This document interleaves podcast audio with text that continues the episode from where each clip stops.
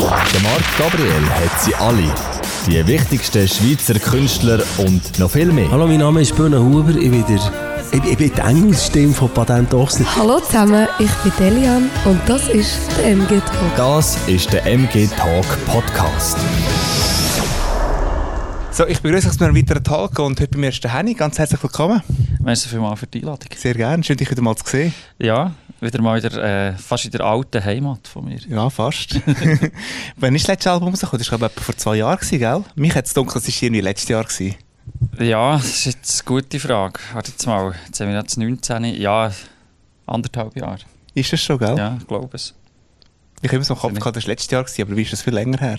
Vielleicht ist es, weil wir letztes Jahr viel haben gespielt Ja, das Dann habe ich stimmt. Gefühl, wahrscheinlich haben wir das Album... Nein, aber es war wirklich vorletztes Jahr, also wir waren full gewesen, anderthalb Jahre. Full gewesen. ähm, eben, am 25. Januar kommt ein neues Album raus von euch. So sieht das aus. Bonnyhof heisst das. Ähm, ich kannst du dafür reinlassen. Ähm, ich finde es mega cool.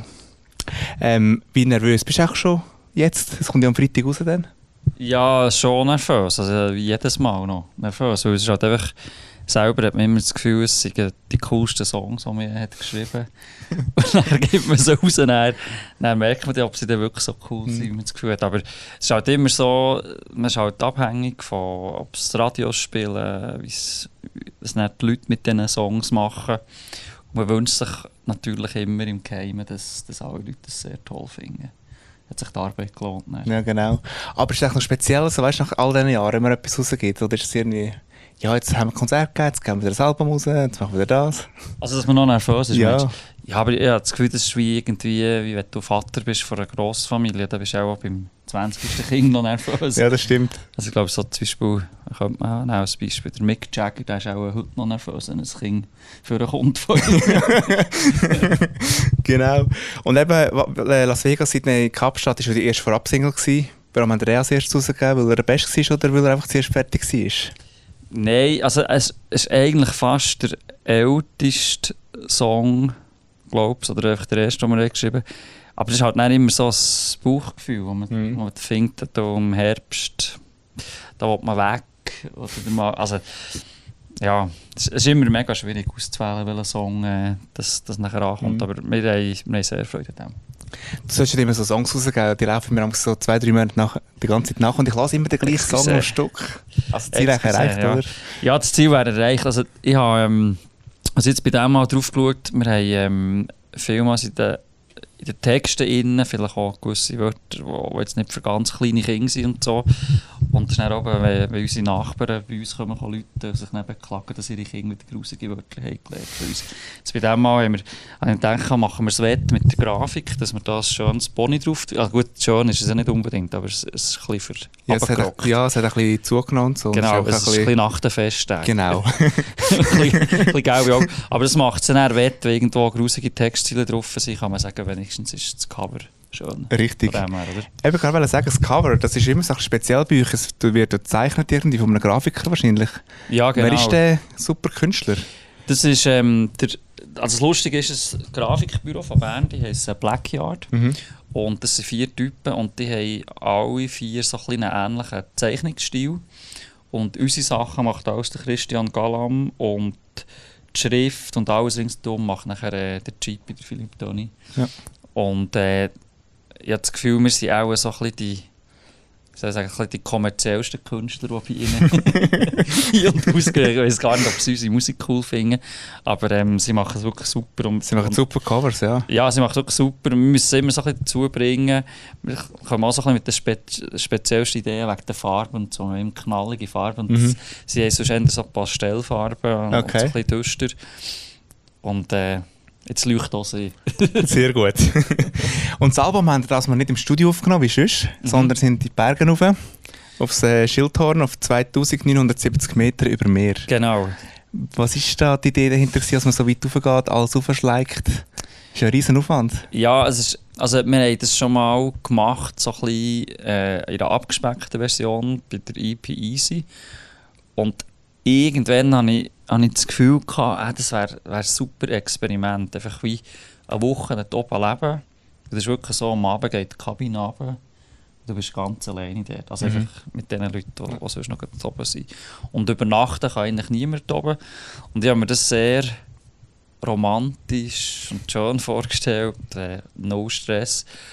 Und, und die Wahrheit war dann, dass es wirklich sehr, sehr schön war, aber auch brutal anstrengend. Du hast wirklich, ist unglaublich auf dieser Höhe oben. Immer gemeint, man schlafen besser, aber es ist irgendwie nicht so.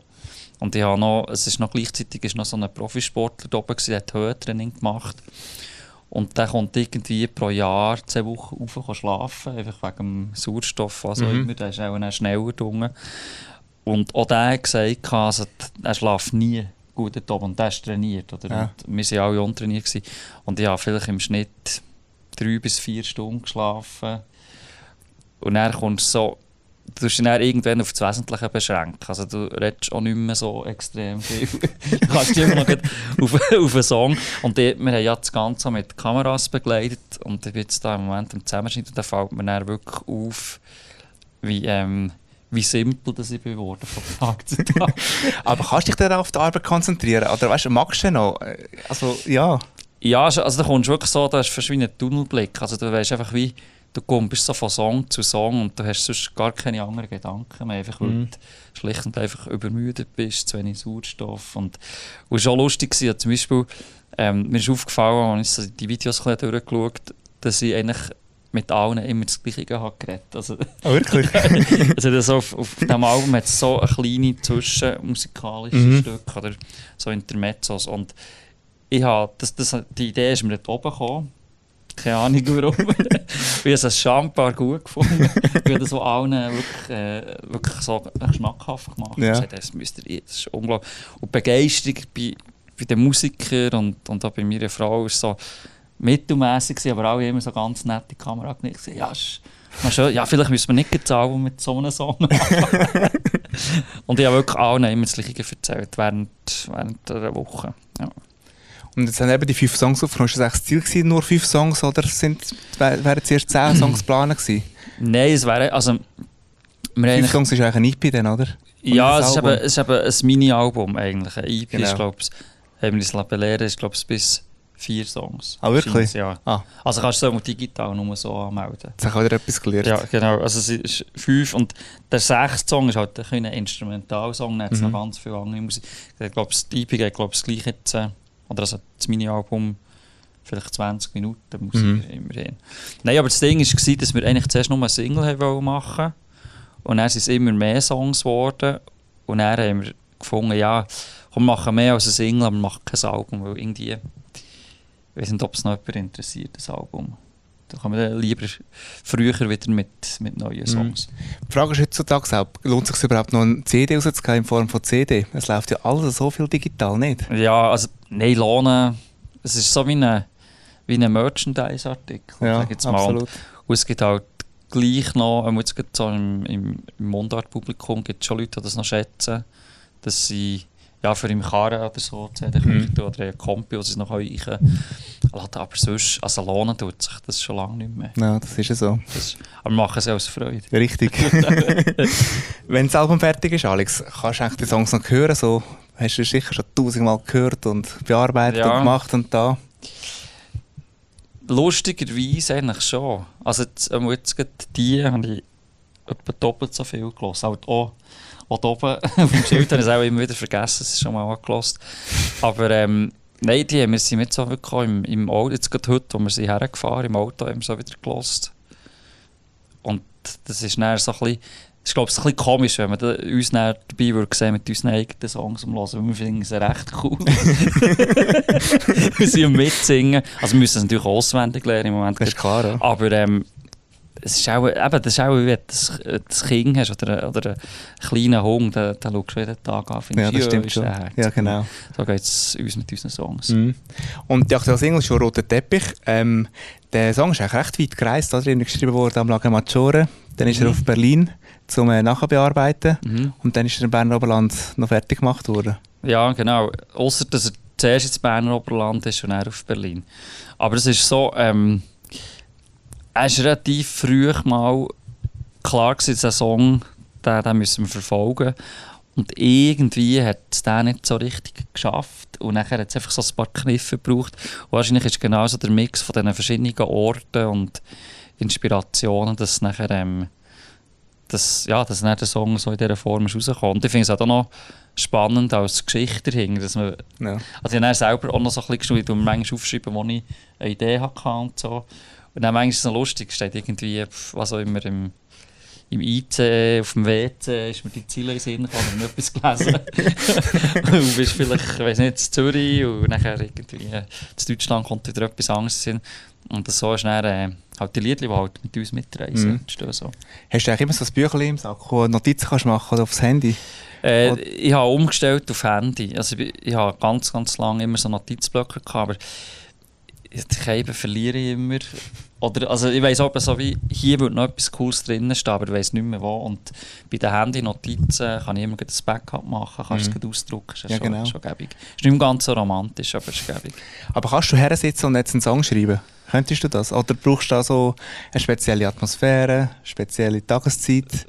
Gibt's Nein, ja also ich kann jetzt schon herhocken und einen schreiben. Ich weiß nicht, ob der Song gut ist, aber ist immer die Frage. genau.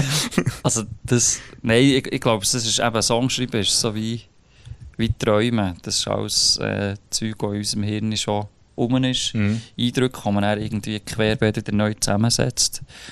Und manchmal ergibt sich etwas, wo, wo Sinn macht, dass es andere Leute noch hören. Und manchmal macht es extrem Sinn, wenn man das Zeug einfach für sich hat geschrieben und sofort wieder weg Das tut. Niemandem vorspielt. Ja, genau. Aber, aber, aber wenn merkst du doch, das könnte jetzt etwas werden oder das, könnte, oder das ist gar nichts? Merkst du schon beim Schreiben oder erst, wenn die Musik dazukommt? Ja, das ist schon immer beides zusammen. Aber es, meistens ist es irgendein Wort, wo ich finde, das ist spannend. Und es muss einfach wie mir selber halt wie gefallen. Es muss mich irgendwie berühren. Emotionell berühren oder ich muss lachen. Und der zweite Schritt ist dann sicher, wenn ich es wenn ich es meiner Frau vorspiele. Wenn sie dann, also weil sie ist Vatergrad und sagt, ob sie etwas gut findet oder nicht. Und wenn, ja, wenn sie es dann auch gut findet, sage ich ja, sind wir wenigstens das Zweite, spiele ich es noch am Hunger vor. und wenn die dann nicht anfangen mögen, dann nehme ich an, Mama, das ist okay. Ja, genau. Und eben, du machst ja schon mega viel, oder? Du tust schon also, äh, Alben produzieren von anderen Künstlern, schreiben, machst noch eine Talkshow. Wann hast du eigentlich noch Zeit, um eigene Songs zu machen?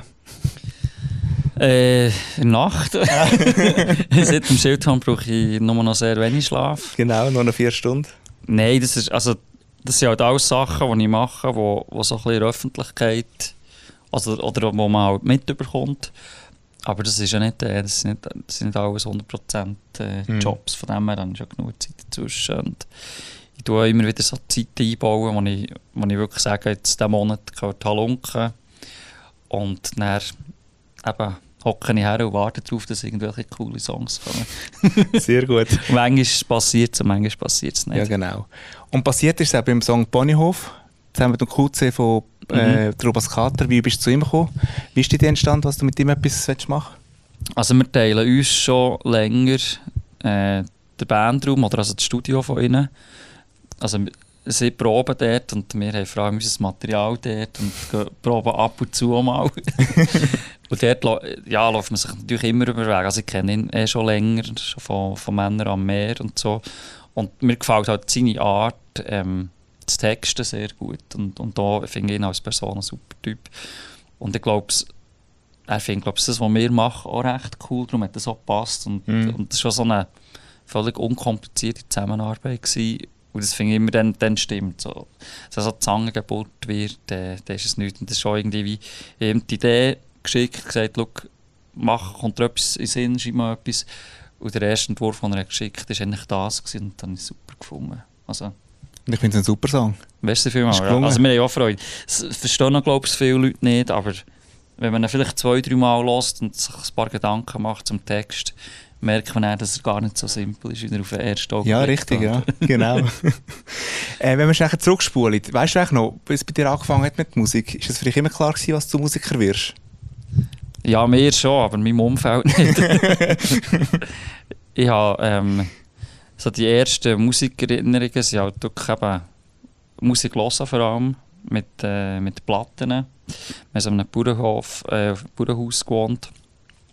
Da haben wir mega laut Musik hören und nachher irgendwann habe ich dann so Musik anfangen, so ein besser einschätzen. Am Anfang hatte ich immer das Gefühl, gehabt, so, wir haben Beatles, gehabt, wir haben Stones gehabt, und dann irgendeinen so deutschen Schlagersänger oder Manni Matter und noch irgendeinen so Kindermusikmacher. Und ich habe immer gemerkt, die sind alle gleich bekannt. Und irgendwann habe ich gecheckt, aha, okay, Rolling Stones ist ein bisschen international, an Mundart kann man nur in der Schweiz hören. Und so hat sich dann so ein bisschen mein Geschmack ändern, dass ich dann gefunden habe, mal schauen, was in unserem Land für Musik gemacht wird. Und bin dann dann auf Mundartmusik von Rumpelstilzen. Mhm. Und dann war eigentlich für mich klar, gewesen, ich, ich fange jetzt so an, Songs schreiben, dann habe ich angefangen so mit einer alten spanischen Gitarre und einem, Kassettengerät so also ich glaube, es nicht gute Songs gewesen, aber ja, schon dann Freude gehabt. Sehr gut. Äh, was macht euch mehr Spaß, selber auf der Bühne stehen oder mit anderen im Hintergrund etwas zu machen? Ähm, schon selber auf der Bühne stehen. Ich glaube, das ist so, vielleicht ist das so ein bisschen die Sängerkrankheit, dass man halt in diesem Moment schon noch gerne im Mittelpunkt steht. Mhm. Es ist halt schon, es halt, kommt eigentlich selten vor, sonst im normalen Leben, wenn man zum Beispiel wenn ich morgen aufstehe und in die Küche für laufe, klatscht eigentlich niemand im Normalfall.